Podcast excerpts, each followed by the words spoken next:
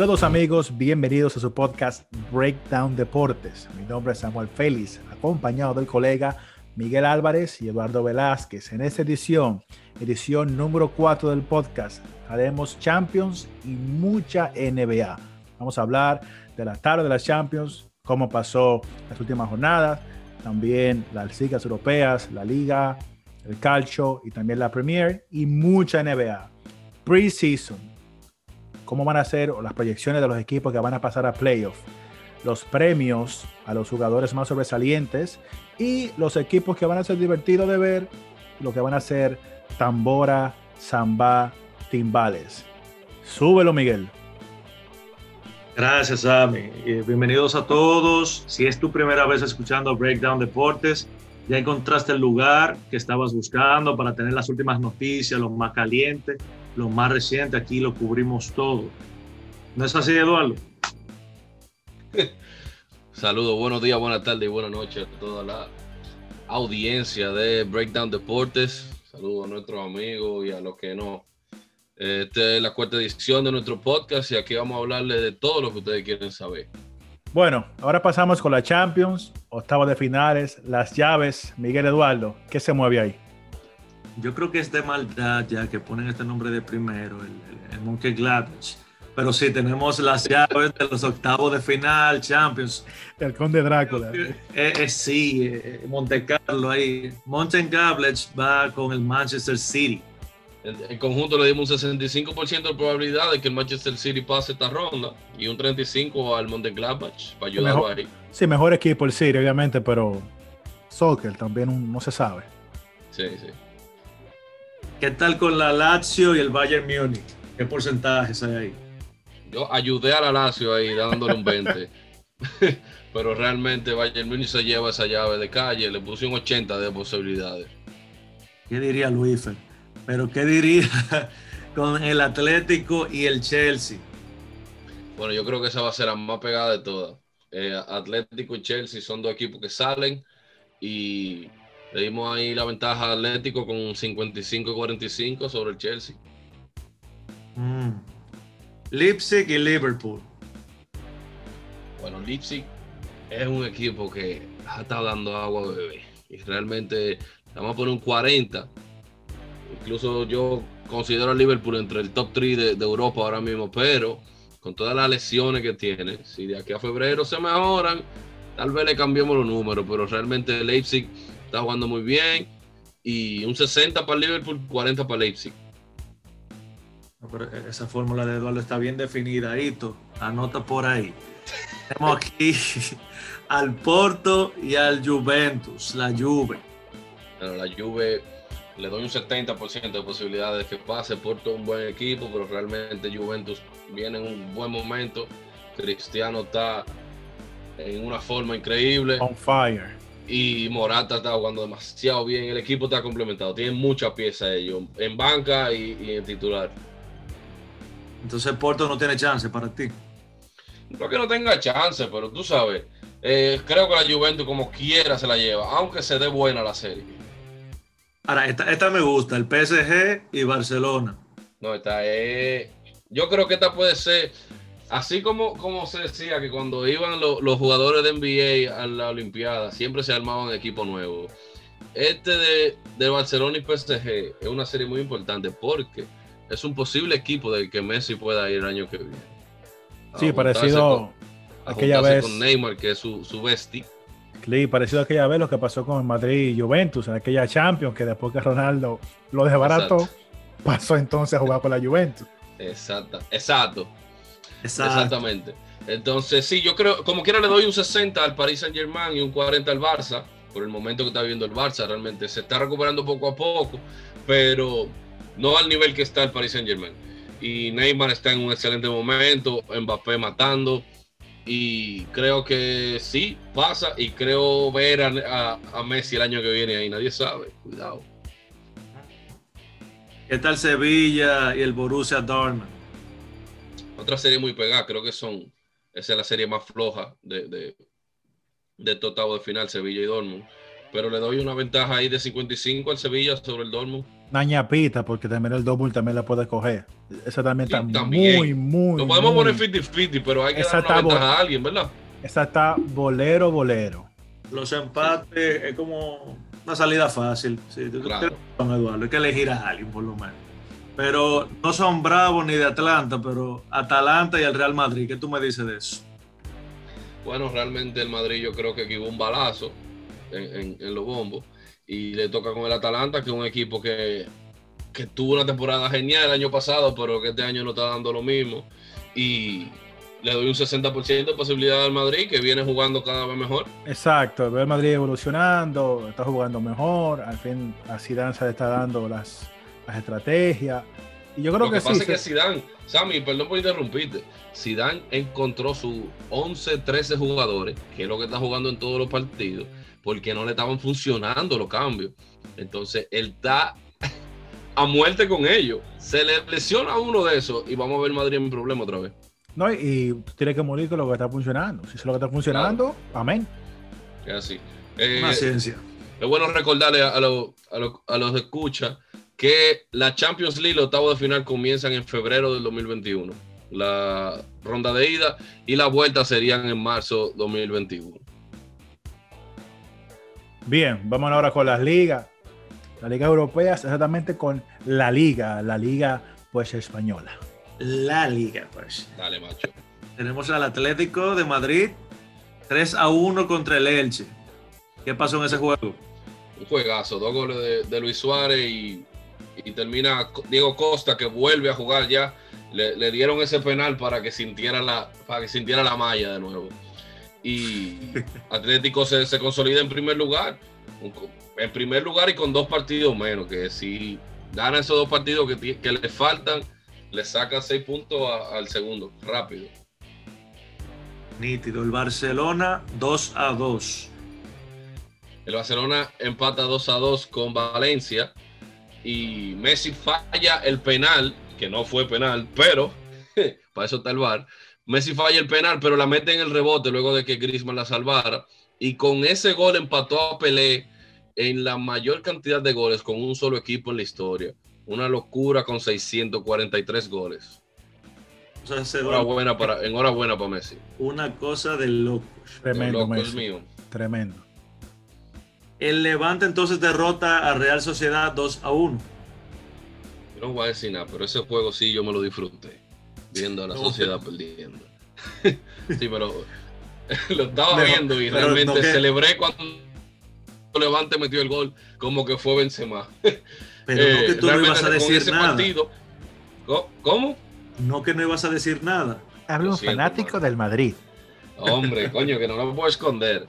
Eh, realmente la sociedad baja de segundo lugar a tercero con ese. Y, y nada. Jugando peor ya, la Real Sociedad ya se le está acabando la gasolina. Este te gustó también. Entonces 3 a 1 el Real Madrid derrota a Ibar. Se colocó en segundo, ¿cierto? Sí, sí, sí. No, no es que me gustó, es que fueron los primeros, los primeros 20 minutos de partido. Ha sido el mejor Real Madrid que yo he visto en los últimos cinco años. Fue apabullante. O sea, el Madrid no había forma en los primeros 20 minutos. Benzema después se pierde una, que hubiese sido el 3 a 0. Y nada, el Madrid viendo de, o sea, de, de mal a bien ahora. Entonces con un Benzema que está fino, el hombre está en este juego fue gol y dos asistencias que dio. Entonces, nada. Luca Modric, no hay manera que yo fache, como dice la canción. Sí, Luquita, Luquita, un dato, Luca Modric el año pasado perdió la titularidad con Valverde, eh, eh, el charrúa. Pero Irónico. Cuando, cuando se acabó la temporada, Modric contrató a un nutricionista porque Modric no estaba rindiendo, él no daba ni 70 minutos en la cancha. Y luego de contratar ese, ese nutricionista, Modric ha vuelto este año nivel balón de oro nuevamente irónico porque Slatan dice que él no gasta un peso en su cuerpo. Déjame dejar eso así.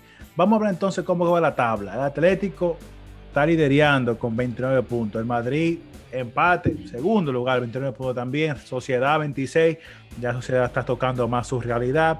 Ya Real 25 puntos en cuarta posición. Y Barcelona en el quinto lugar una temporada mediocre para los que estamos acostumbrados a ver de ellos. claro, pero mejorando poco a poco el Barça. Sí, sí, sí. El Barça tiene una mejoría al paso, pero ha sido un poquito constante. Parecido al Madrid, Madrid la muestra más grande, es más rápido, pero los dos han mejorado mucho porque los dos estamos jugando pésimo eh, varios huecos atrás. Miguel, dime qué pasó en la Premier, Premier League de allá de England, Inglaterra. Vamos con la Premier, pero te dejo la tarea de cuando, con la próxima tabla, el sótano, tú siempre le das un nombre muy creativo, Samuel. Te faltó aquí, en la liga. Viene, la viene para el próximo podcast. Por favor. Pero no, tú tienes la tabla ahora de la Premier y tienes que decirme algo cuando llegues al sótano. Pero te puedo informar que fue una paliza el Liverpool, 7 a 0 contra, contra Crystal Palace. Sí, no, el Liverpool, como digo, poco a poco retomando, con todas las lesiones que han tenido. Ahí fue un gol de, Minamino, uno de Mané, Henderson, dos goles de Firmino que, ha vuelto de la lesión y de Salah dos goles también. Realmente el Liverpool se consolida en primero ahí tranquilo. ¿Quién no goleó, Eduardo? Mejor dime bueno. Jota, que era el que estaba sustituyendo a Firmino. Pero ya Firmino, si le diste un espacito, no vuelve a jugar a nadie ahí. O te mata. En este, este, será más fácil decirme los goleadores porque fue uno solo. Manchester City derrotó 1 a 0 a Southampton.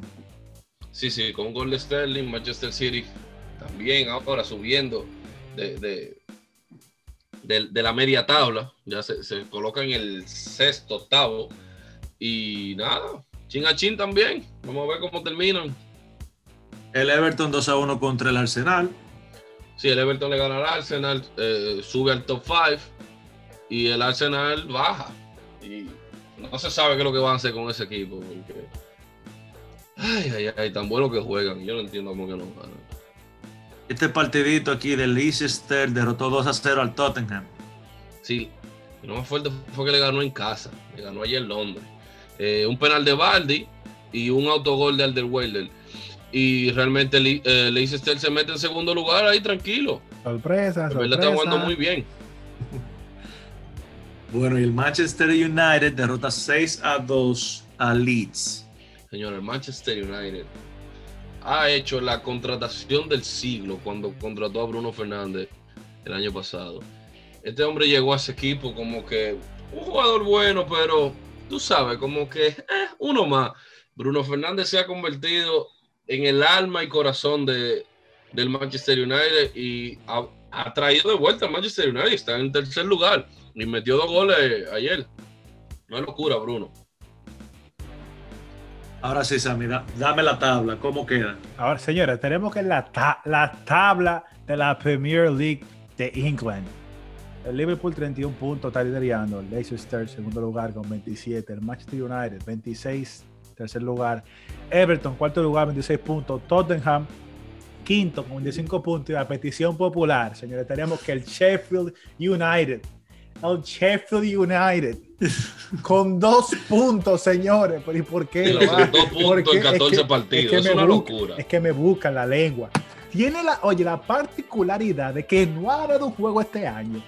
Tiene dos empates y 12 perdidos. O sea, el Sheffield tiene que pedirle perdón. O sea, el Sheffield tiene que hacer trabajo comunitario para la Liga Premier. Señores, seguimos. Dame, háblame de Italia, por favor. Eh, el orégano italiano. El, parmesano, el orégano. Tenemos que perdió, bueno, el Parma 0-4 en la Juve. ¿Qué, ¿Qué, pasó en ese jueguito ahí? Dos goles del comandante. Cristiano Ronaldo, un gol de Morata y uno de Kulusevski. Y nada, te digo, con Cristiano hay pari. El hombre está como el vino con la Spezia ahí, también perdió la Spezia. Oye, los condimentos estaban problemáticos allá en Italia, porque el Inter Milán le ganó 2 a 1 ahí. Sí, con un gol de Hakimi y un gol de Lukaku. Realmente el Inter, como ya el Inter está fuera de Champions y solamente le queda la Copa, se pueden concentrar en la liga y va a ser un problema para el Milan. Y creo que tú tienes un dato histórico, te lo voy a dejar, Eduardo, aquí en este próximo partido. Dame el resultado y qué pasó. Así es, el Milan le gana 2 a 1 al Sassuolo y Leao del Milan hace el gol más rápido en la historia de las cinco grandes ligas de Europa. Con, metió un gol a los 6.7 segundos. Fueron tres pases. ¿Cómo fue, ¿cómo fue el gol? ¿Cómo fue? El, gol, el gol fue de esta manera, mira, estamos en supercampeones. Entonces, cuando Oliver topó el balón, óyeme, Snyder no la vio y ya estaba en el arco. No hay forma. golazo, realmente. El Milan se consolida en primer lugar con ese partidito ahí. Eh, Sammy, dime cómo está la tabla ahí. ahora sí, ahora sí. Italia, el Milan, el Milan él hace 31 puntos liderando, el Inter con 30, respirándole en la espalda al Milan. El Juventus. que juega en el mismo estadio también. No, y esto, no sé, se van a pie, tú me lo dijiste la semana ese, pasada. Miguel, ese es el Licey escogido de Italia. No, no, pero fanáticos del Licey escogido, ¿están escuchando, verdad? Y es igual, porque el Licey azul, igual que el Inter, el Milan rojo, igual que el escogido. Entonces, el dueño del estadio San Siro, él hace Milán, igual que el escogido. ¿Verdad, Sam? Eh, el escogido no tiene estadio porque es del gobierno, por eso es otro tema. En la tercera posición, el Juventus con 27 puntos, la cuarta está la Roma con 24, Napoli en la quinta con 23 y a petición popular, señores. A petición popular. Dime el Crotone. El Crotone señores, liderando allá en la séptima falla del infierno. Seis puntos tiene. Este le ha ido mejor. Este por lo menos ganó un juego, a diferencia del Sheffield en, Inglaterra. Tres empates y nueve perdidos. El Crotone eh, tiene una función importante porque en la cadena alimenticia siempre hay un. que el Crotone no es lo que se le echa a la ensalada. El, el, el, pancito. ¿Qué tal? Sí, el pancito. Y yo, bueno, eh, ya cenaron. pues súbalo entonces, vamos, vamos a la otra. No fue.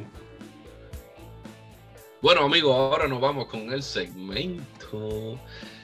Un día como hoy, presentado por Posh by Mimi. Síguenos en Instagram como Posh by Mimi. Encuentra todo lo nuevo que traemos ahora para el invierno y la nueva mercancía. Dímelo, Miguel. Bueno, te cuento que un día como hoy, 20 de diciembre, en el 1905, Philadelphia Jack O'Brien gana el campeonato mundial de peso pesado ligero al derrotar a Bob Fitzsimmons de Inglaterra. Y esto fue en el round 13 de 20 en San Francisco. Eso fue una guerra. Esos tipos tienen, unos, nombres que levantaban mil libras cada uno. En un dime, dime, tú di que 20 round. Pon eso ahora, nadie pelea. No, es Rocky solamente.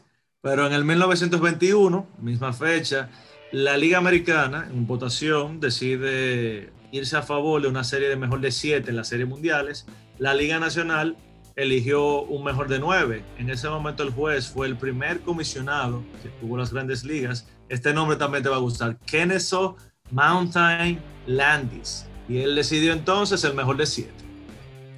Ah, pero vean acá, los de la Liga Nacional eran de, Lidón, era, que querían poner que nueve juegos para sacarle cuál. No tienen, no tienen familia. y en el 1966 la NBA le entrega, le permite a Seattle su franquicia, los Supersonics, para que empiecen en el 67-68. Para que Jordan se lo coma en el 97-98. Ahí los Supersonics. Bueno, y ojalá en algún futuro puedan tener su franquicia nuevamente Seattle, par de gloria, buenos jugadores, vamos a ver qué pasa. Señores, este segmento llegó a ustedes gracias a Porsche, by Mimi. Eso fue traído by Posh, by Mimi. Ok, señores, y ahora nos vamos con la mejor liga del mundo, el mejor baloncesto del globo terráqueo. Bueno, del globo, porque si es para Kairi, vivimos en una bandeja. Pero nos vamos ahora con los rankings del este y el oeste. Y vamos a ver los equipos que mejor se armaron en esta temporada muerta. Dímelo, Sammy. Claro, vamos a empezar con el este, señores. Milwaukee Bucks añaden a Drew Holiday, añaden a Bobby Portis, añaden también a DJ Agustin. Pero Drew Holiday muy por encima de Eric Bledsoe, ofensiva y defensivamente. Pone a Milwaukee en el tope del Power Rankings como el equipo que está mejor rankeado del este según los movimientos de la temporada muerta. Así la llamó Eduardo, pero esta temporada muerta no fue tan muerta. Y de verdad que Milwaukee con esta pieza ahora en Drew Holiday para mí fácilmente el jugador más subestimado de la NBA completa. Es fácilmente el mejor defensa en el perímetro que tiene la liga y junto a Gianni será aterrorizante verlo en acción. Ya lo sabe, muy bueno, muy, muy bueno Drew Holiday. No, para mí no es el mejor point guard defensivo, en mi opinión. Para mí es Marcus Smart. Pero realmente Jules Holiday es excelente y encaja perfecto con, tú sabes, con el modo de juego de Milwaukee. Brook López, uno de los mejores defensas. Eh, Giannis Antetokounmpo defiende muy bien. Y ahora con Jules Holiday arriba, con Middleton, creo que están excelentes Milwaukee. Señores, oigan eso. Marcus La Piña Smart por encima de Jules Holiday. Pero eso es otro tema. Sigue, sigue, con el hit. Creo el hit, señores. El hit en el segundo lugar. Miguel, gracias porque pensamos lo mismo. El hit. Añaden a Avery Bradley y a Mon Hargress. Dos jugadores muy buenos defensivamente. Avery Bradley trae no solamente defensa, también trae el tiro. Y pone al hit en ese plantel joven, dinámico. Lo pone en el segundo lugar de este Power Ranking. De cómo se armaron en la temporada muerta. Sí, sí, no. Oye, los Lakers demostraron esta temporada pasada que con defensa se ganan los partidos. Y eso es lo que trae Avery Bradley a Milwaukee. Otro defensa arrecio. Harkless también defiende bien. Y con ese, con ese estilo que tiene el Heat, con esa, ese aura que, se genera alrededor de esa arena, realmente que veo a Miami muy lejos en los playoffs otra vez. Cuidado, cuidado. Eso mismo iba a mencionar, Eduardo, esa mentalidad de, perro, ese dog mentality que ha promovido ahí el hit por tanto tiempo y ahora Butler a la cabeza. Estas dos piezas encajan perfectamente ahí en Miami. Miguel, bájale algo que después, después te nos roban por ese tipo de comentarios. Aneudi, saludos. Eh. estamos acá apoyando al hit en ese sentido. Señores, tercer lugar en el top de ranking del este. Tenemos Atlanta Hawks. Atlanta agregó piezas muy importantes, ya con ese núcleo joven de mucho talento que tiene. Danilo Gallinari, Region Rondo, Bogdan y Chris Dunn. Defensa, tiro perimetral y un quarterback, un mariscal de campo como Rondo, que va a pulir al máximo a Trey Young. Atlanta se puso duro, señores. Galinari, Rondo, Bogdanovich y Chris Dunn. Realmente Chris va a ser un buen tercer point guard para el equipo. Eh, Rondo va a ser el, jefe de la banca. Bogdanovich abrir ahí con Galinari y, Trey Young, con Capela, con Collins. Atlanta un buen equipo, lo veo en playoff este año. Claro, un equipazo. Sumando estas piezas a esta dupla que ya estaba de Collins y de Young, de verdad que llegará lejos. Bueno, si no suspenden a Collins otra vez. Por favor, Eduardo. Viste veneno, Orochimaru. Mm. Sigue, por favor. Bob Marley estaría orgulloso. Señores, tenemos la cuarta a Washington y Westbrook. Eso es todo lo que tengo que decir. Entonces, el Westbrook, criticado, gallo loco, voy a mí, Speedy González, pero pone los números. Hace un, a los un disclaimer a todos. Estos comentarios fueron dichos por Samuel y no representan la opinión de Breakdown Deportes. Continúa, por. Russell, la, la, locomotora Thomas Westbrook llega a Washington y va a ser un push. Yo creo que Russell lleva a Washington, aunque sea arrastrándose a un octavo lugar en los playoffs. Y Westbrook trae su triple doble, su perrería, su actitud eh, de busca pleito, pero el tipo hace el trabajo. Sí, eso estamos claros. Russell pone los números, está ahí, es presente es muy bocón, pero cada equipo tiene que tener el suyo, ¿me entiendes? Y sí, realmente Westbrook ahí convierte a Washington en un equipo de playoff. Eh, yo lo veo metido, metido feo, séptimo, octavo, pero no mucho más de ahí tampoco, no vamos a abusar, tú sabes, pero sí, bien, muy bueno la, conseguir a Westbrook. A ver qué hace Bill, Bradley Bill, es verdad que junto a John Wall tuvieron éxito limitado en, Washington. Se vio con la salida de Wall por, más de dos años del plantel. Veamos qué hace con Westbrook. Sí, Bill, Bill tiene que romper la temporada. Lo tengo muy fantasy. Espero que rompa. y para mí, los jugadores de la posición 2, yo creo que está en el top 5 ahora mismo en la liga. Y cuidado. Señores, vamos con Brooklyn Nets. Brooklyn cuenta ahora con Kyrie y con Kevin Durant saludables los dos juntos. Es un plus porque el año pasado no lo tenían. Añaden a un tirador muy bueno de tres, Landry Shamet. Le dimos el quinto lugar a Brooklyn porque Brooklyn no solamente es el quinto en el, Power Ranking, pero va a hacer mucho daño en el este. Brooklyn ya con Shamet para recibir la bola de esos pases de KD y Kerry, porque la defensa tiene que hacerle doble team, por lo bueno que son. Yo creo que Brooklyn se cuela en el Power Ranking en la quinta posición.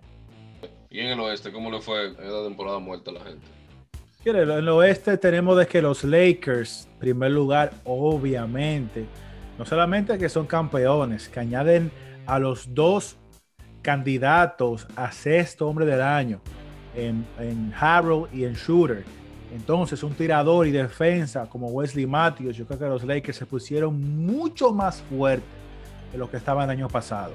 Sí, no, los Lakers. Lo veo repitiendo, lo dije hoy ya. Lo veo repitiendo. Realmente te faltó Gasol ahí también. Marca correcto, Marca Gasol. Montrezl Harrell, Dennis Schroeder, el 1 y el 2 para el sexto hombre del año el año pasado. Wesley Matthews, una pieza clave de Milwaukee. Marc Gasol, pieza clave de Toronto. Realmente, si tú lo ves a los cuatro, son titulares en cualquier equipo. Aquí van a abrir dos y hay dos que van para la banca. Pero sí, veo a los Lakers otra vez en las finales y cuidado. Ya nuestros oyentes están familiarizados. Hashtag las predicciones de, de Walter Mercado aquí en, Breakdown Deportes. Pero este lugar es bien merecido y creo que encaja cada pieza, porque imagínate, como dice Samuel, es el ganador y el que quedó runner-up, Schroeder y Harrell. De verdad que los Lakers tuvieron una temporada muerta de lujo. Mira, voy ahora con la segunda posición y tengo ya Phoenix se resuma el nombre de Chris Paul. Sí, Chris Paul, el viejito, que pone todavía los números súper eficientes, que estuvo comandando a Houston casi, casi a ganarle en siete juegos a Golden State con todo y Kevin Durant si este Chris Paul ahora va a explotar a DeAndre Ayton y a Devin Booker y va a meter a Phoenix por boca y nariz a los playoffs en este 2020-2021. Sí, realmente Phoenix, ¿qué te digo? Va para playoffs, lo veo en playoffs, Chris Paul en verdad es una estrella y va a ser que Devin Booker llegue al clímax de su juego realmente va a hacer que Devin Booker explote ya como la superestrella que todo el mundo sabe que es. La verdad que creo que esto es una victoria para todo fanático del baloncesto que quiere ver a, Devin Booker, ¿verdad? De un equipo competitivo. Es una estrella que tiene demasiado potencial para seguir eh, siendo desperdiciado. Y me alegra ver este equipo que está siendo conformado con Ayton, con Crowder, con Chris Paul. Eh, va a ser un equipo muy, muy interesante para seguir en el oeste. Sí, seguimos con Portland, señores. Portland pudo haber estado en segunda posición de este Power Ranking. Portland consigue a Covington, tremendo defensa. El tipo promedia 1.6 robos y 2 bloqueos por juego el año pasado. Suma de casi 7 rebotes y un asesino de 3. Jones Jr. de Miami también trae defensa, ese tiro fino de 3. Ernest Canter vuelve a su casa a dar esas piñas, esos rebotitos desde de la banca, contando con Nurkic, Joseph Nurkic, saludable, la versión eh, más barata, no china, pero más barata, de Nikola Jokic. Creo que Portland eh, ya está en playoff, se convierte en un candidato peligroso para cualquier equipo en el oeste. Así es, realmente Portland, un equipo que, como dirían los Tigres de Santo Domingo, me tripea eh, creo que esa, esa adición de Covington es la, clave de todas. Y claro, Canter, que Canter fue un excelente jugador cuando jugó en Portland. Y Lillard con McCollum ahí, Nuki saludable, sí, lo veo en playoff tranquilo ellos. Es que Covington es un jugador que no te pide nada en ofensiva, simplemente agarra la pelota y encesta de tres. Entonces en defensa te roba la pelota, da tapones, rebota. Es un. En cualquier equipo yo creo que encajaría un jugador como Covington. Excelente por parte de Paul. Así es, señores. Cuarta posición de Power Ranking tenemos a New Orleans, ¿sí? New Orleans con Bledsoe, que no es mejor que Holiday, pero esa, ese ingrediente extra se llama Steve Adams, que viene de Oklahoma ahora a ser el centro del equipo de New Orleans. Le abre el espacio totalmente a Zion para que Zion haga lo que le, se le venga en gana. Y creo que New Orleans queda en la cuarta posición de Power Ranking, principalmente por Steve Adams. Sí, realmente yo quiero saber qué equipo es que se va a enfrentar bien con Steve Adams y Zion Williams. Son dos moles ahí abajo. Eh, realmente sí, un equipo que con Lonzo, que viene buscando su pico. Eh, Bledsoe, un excelente jugador. No es Drew Holiday, por supuesto, ni, ni cerca. Pero sí, JJ Redick ahí, eh, Josh Hart. Es un equipo muy bueno. Muy, muy bueno. Eh, no menciona, un playoff así, pero muy bueno. Como tú dices, Eduardo, la fuerza que hay abajo con Zion y con Stone Cold, Steve Adams, con Bledsoe, con Lonzo, con Ingram. Eh, un equipo, bueno, puede llegar muy lejos y cuidado, como dice Samuel, atentos ahí. Y terminamos en la quinta posición de este Power Ranking con Houston Rockets. ¿Se fue Harden? Bueno, no lo sabemos. El que se fue fue Westbrook. Ahora, como tú cuentas de que John Wall entra, estamos hablando de John Wall no del año pasado, John Wall de ahora que hemos visto, en la práctica. Un tipo que está impresionante. Le sumas también a Cousins que luce impresionante. Pero la mejor edición de este año se llama Christian Wood, que viene de una super temporada en Detroit. Un centro que la mete de tres, defiende, rebota, muy eficiente. Houston entra en el Power Ranking número 5 con estas adiciones de la temporada muerta. Así es, así es.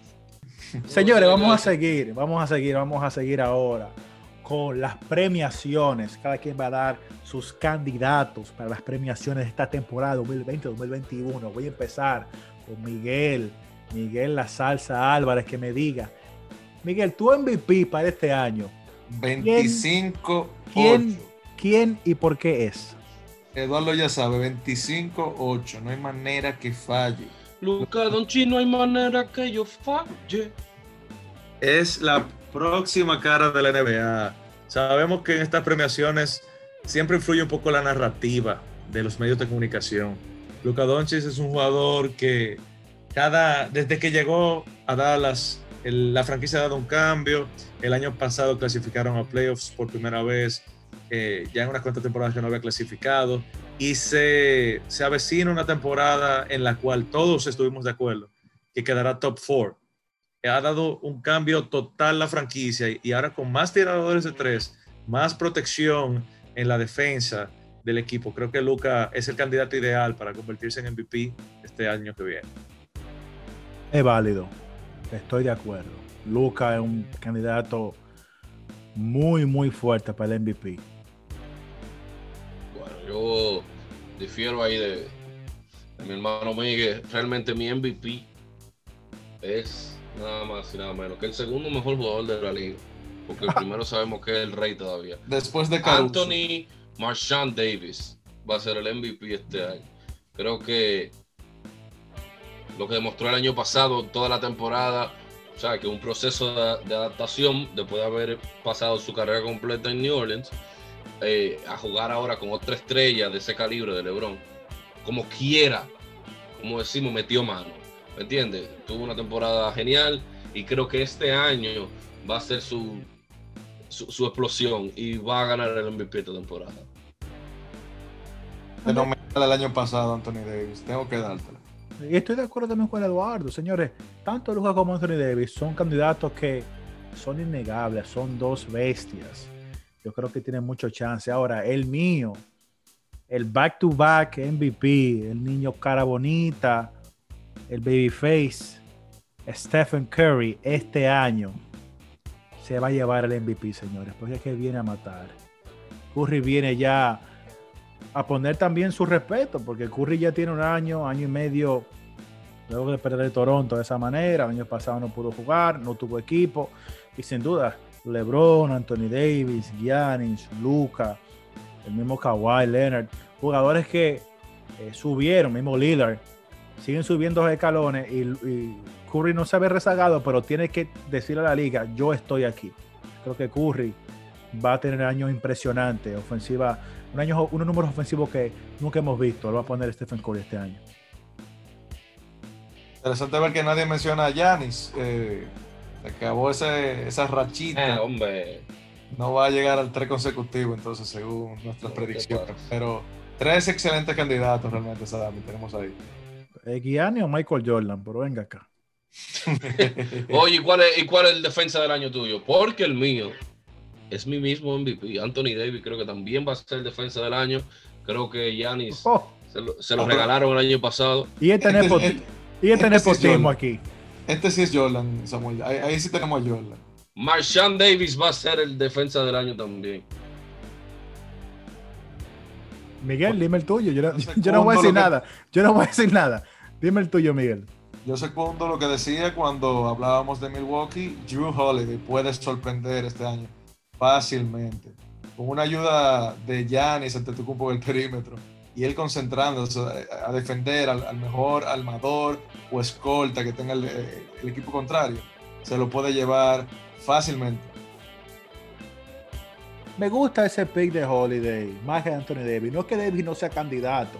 Digo Holiday es por la porque presenta un poquito también de sorprende el pick. No, no un candidato con narrativa común para ese premio.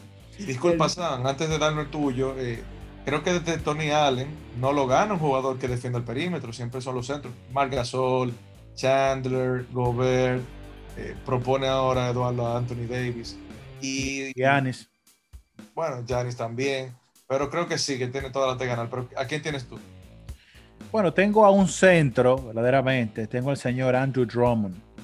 Drummond es un jugador que, si obvias su tiro perimetral, que es inexistente, el tipo es muy bueno.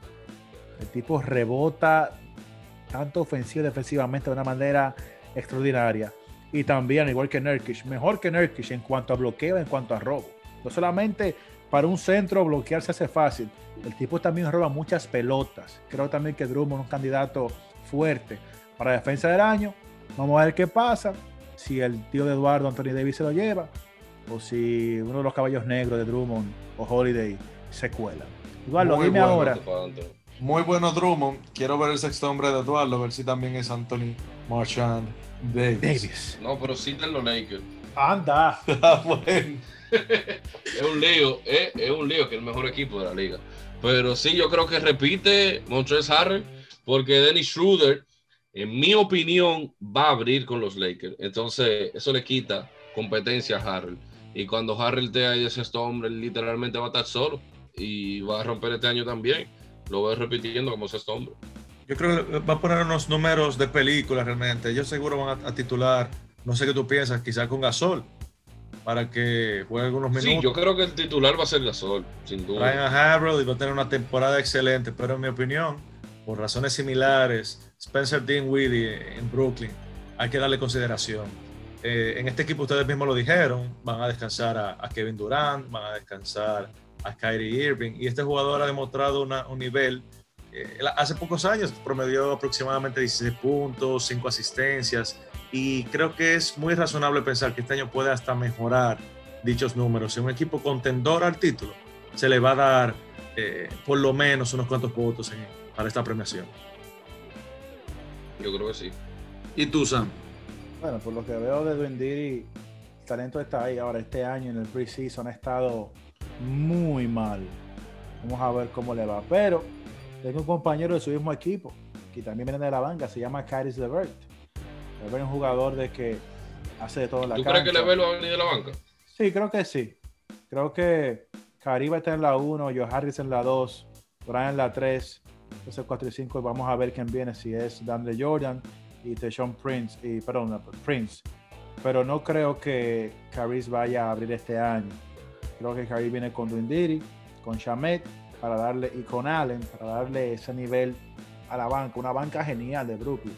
Pero en este caso creo que Kyrie Levert, jugador que está en salud, hace de todo, el premio puede ser que se lo lleve este año. Novato del año, dime tú, Eduardo. Novato del año. Sí. La Melo Ball by far. Creo que la Melo el jugador más talentoso en el draft, como ya lo dije. Y Wiseman no creo que, que, vaya a poner esos números para competir con la Melo. Anthony Edwards es muy bueno, pero hay que ver qué tantos juegos se le dé con, tú sabes, con DeAngelo ahí con, con Carl Towns, que van a ser lo que van a meter el balón. Y creo que la Melo va a ser el que, el que va de esos chispazos de, brilla, de, brillantez en toda la temporada y se va a llevar el novato del año. Yo creo que no hay mucho que hablar. Segundo lo que dice Eduardo es la Melo Ball. Definitivamente. Samuel, dime, la, la, tripleta ahí, el tripito, ¿tienes a alguien más? No, yo tengo a James Wiseman. Señores, Wiseman va a jugar mucho Golden State. A tal punto de que es candidato a un doble doble. Wiseman. El tipo excelente defensivamente hablando. Y comentábamos la, vez anterior del podcast de NBA. Eduardo decía de que la Melo sin duda es el más talentoso. Estoy de acuerdo con él ahora. Físicamente, el más preparado, el material que ya es NBA, inmediatamente es James Wiseman. yo creo que Wiseman, Golden State, sin Thompson, con hambre de un centro que sí eh, ayude a Curry, que ayude al pobre Draymond Green en, esos momentos que se ahoga, a rebotar, a defender. Weisman, candidato sólido para llevarse el novato del año. Pero no, Puede poner los números, tú sabes, pero no creo que, le, gane la Melo. No creo. Creo que es un caso similar con DeAndre Ayton. O sea, son centros que ponen los números. que promedia casi el doble-doble, pero la Melo, es como le decía, señores, la narrativa ustedes saben que es muy importante. Los votantes, todos estamos viendo a la Melo desde el día uno. Bueno, Eduardo desde antes de eso. Viajo en el tiempo, verlo en el colegio, en los recreos. Pero así mismo te pregunto, dime, el coach del año, ¿quién tienes? De los Lakers, Vogel. Eso no me lo preguntes si tú lo sabes. Ah, Realmente, no sé por qué él no tuvo la conversación el año pasado, porque los sistemas defensivos de Vogel son geniales y mire lo que, o sea, mira lo que pasó, campeón, ¿me entiendes?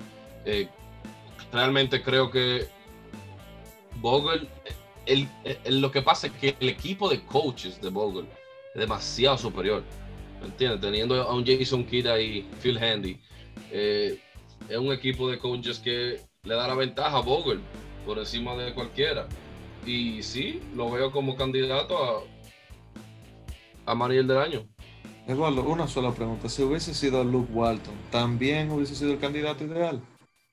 No, si hubiese sido Luke Walton, no gana el título. Hay que quemarlo eso, pero... Luke Walton tiene que ir a China a manejar un par de años. ¿Tu elección cuál es, Samuel? voy con Steve Nash, señores. Steve Nash creo que tiene... Patillo.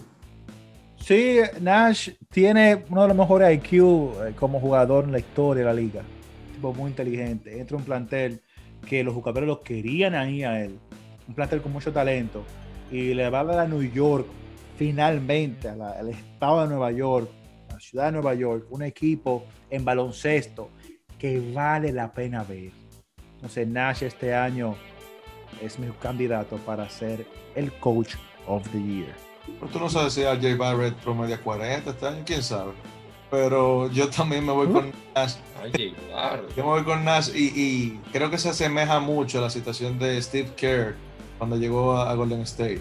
Llegó en el momento perfecto, como tú bien dices, con estrellas que lo quieren ahí, un jugador sumamente inteligente eh, en su carrera y ahora en el rol de coach creo que va a transicionar igual que Steve Kerr y va a ser exitoso desde el día 1. Bueno. Sam, yo creo que teníamos un último segmento preparado, ¿no? Sí, nos falta, nos falta aún el Most Improved Player of the Year también.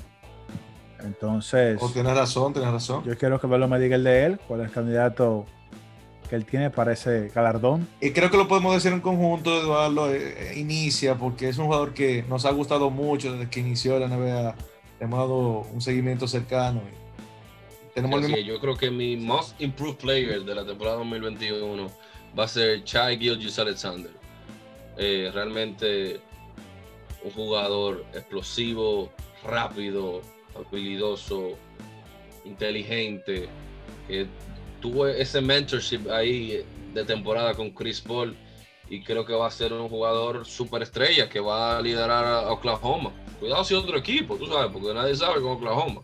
Pero sí, creo que es un jugador que esta temporada va a ser su despegue, así como fue la de Brandon Ingram el año pasado. y ese es mi candidato, Gilgits. Así es, Eduardo. Creo que le van a dar las llaves del equipo el próximo año.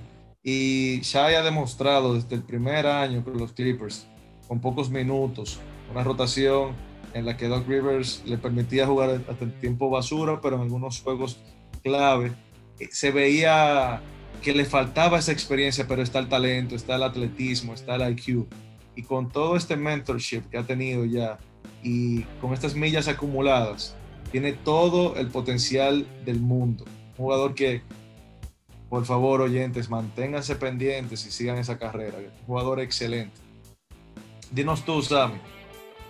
Mira, voy a diferir con ustedes. Ustedes están en sintonía, pero esta temporada que viene, por lo que he visto del preseason y por el potencial de este jugador, Lonzo Ball debe ser jugador Most Improved Player of the Year.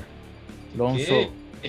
Lonzo Ball, sí señor. Lonzo Ball viene el mío, ahora. El mío, es el, mío, mi jugador. El tuyo, tu jugador. ¿Por qué? ¿Por qué Lonzo? Bueno, ahora Lonzo tiene más responsabilidad ofensiva porque tiene a Bledsoe, no a Holiday. Y lo que hemos visto en el preseason de Ball es que su tiro ha mejorado bastante. Entonces, Lonzo ya tiene el talento para pasar, para rebotar. Es un tremendo defensa subestimado.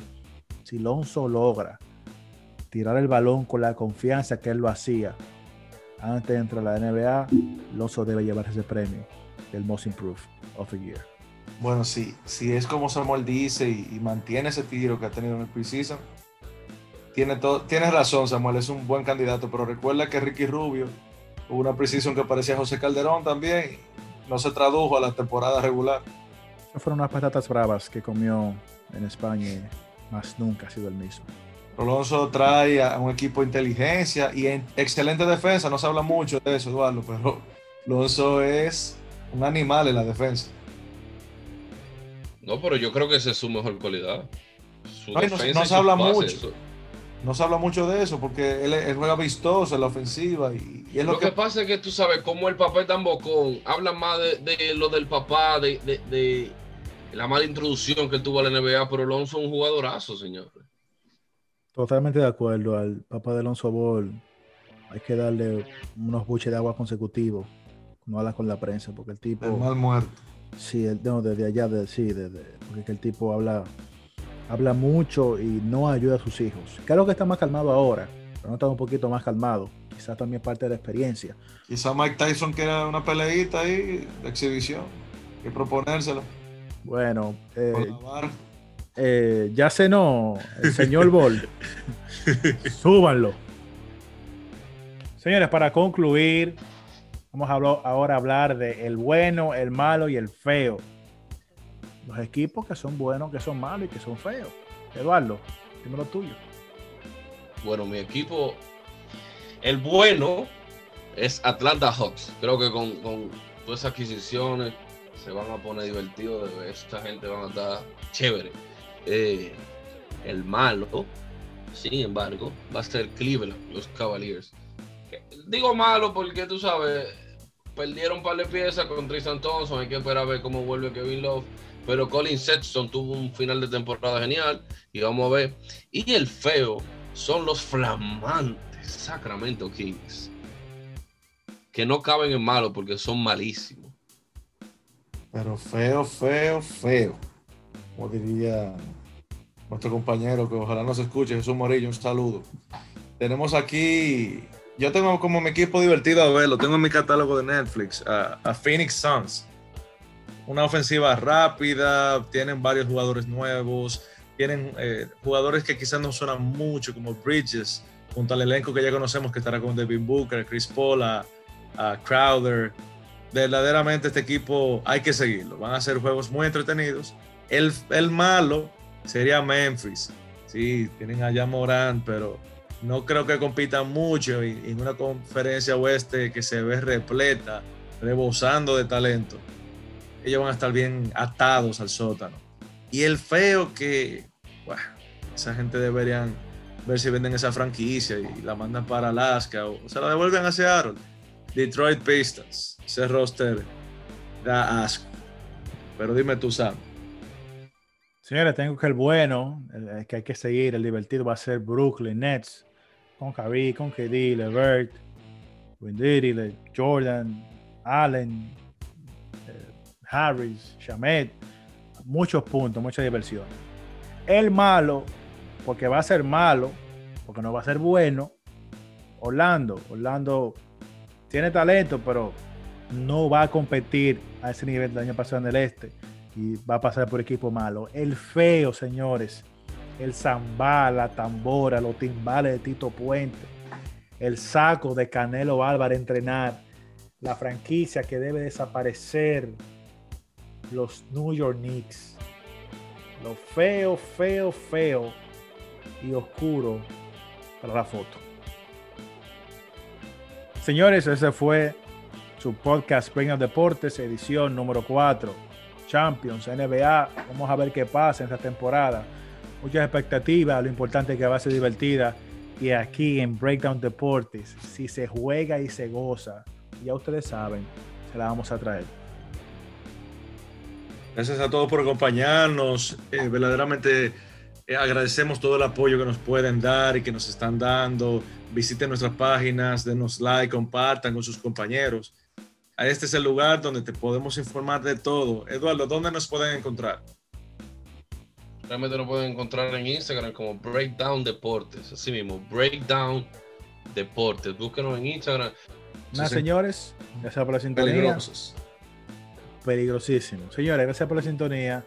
Manténganse activos. Síganos como ya escucharon en Instagram, Spotify y Apple Podcast. Tienen nuestros episodios. Gracias por estar con nosotros. Breakdown Deportes, número 4. Nos vemos en la 5. ¿Qué hicimos? ¡Fuímonos! ¡Vámonos!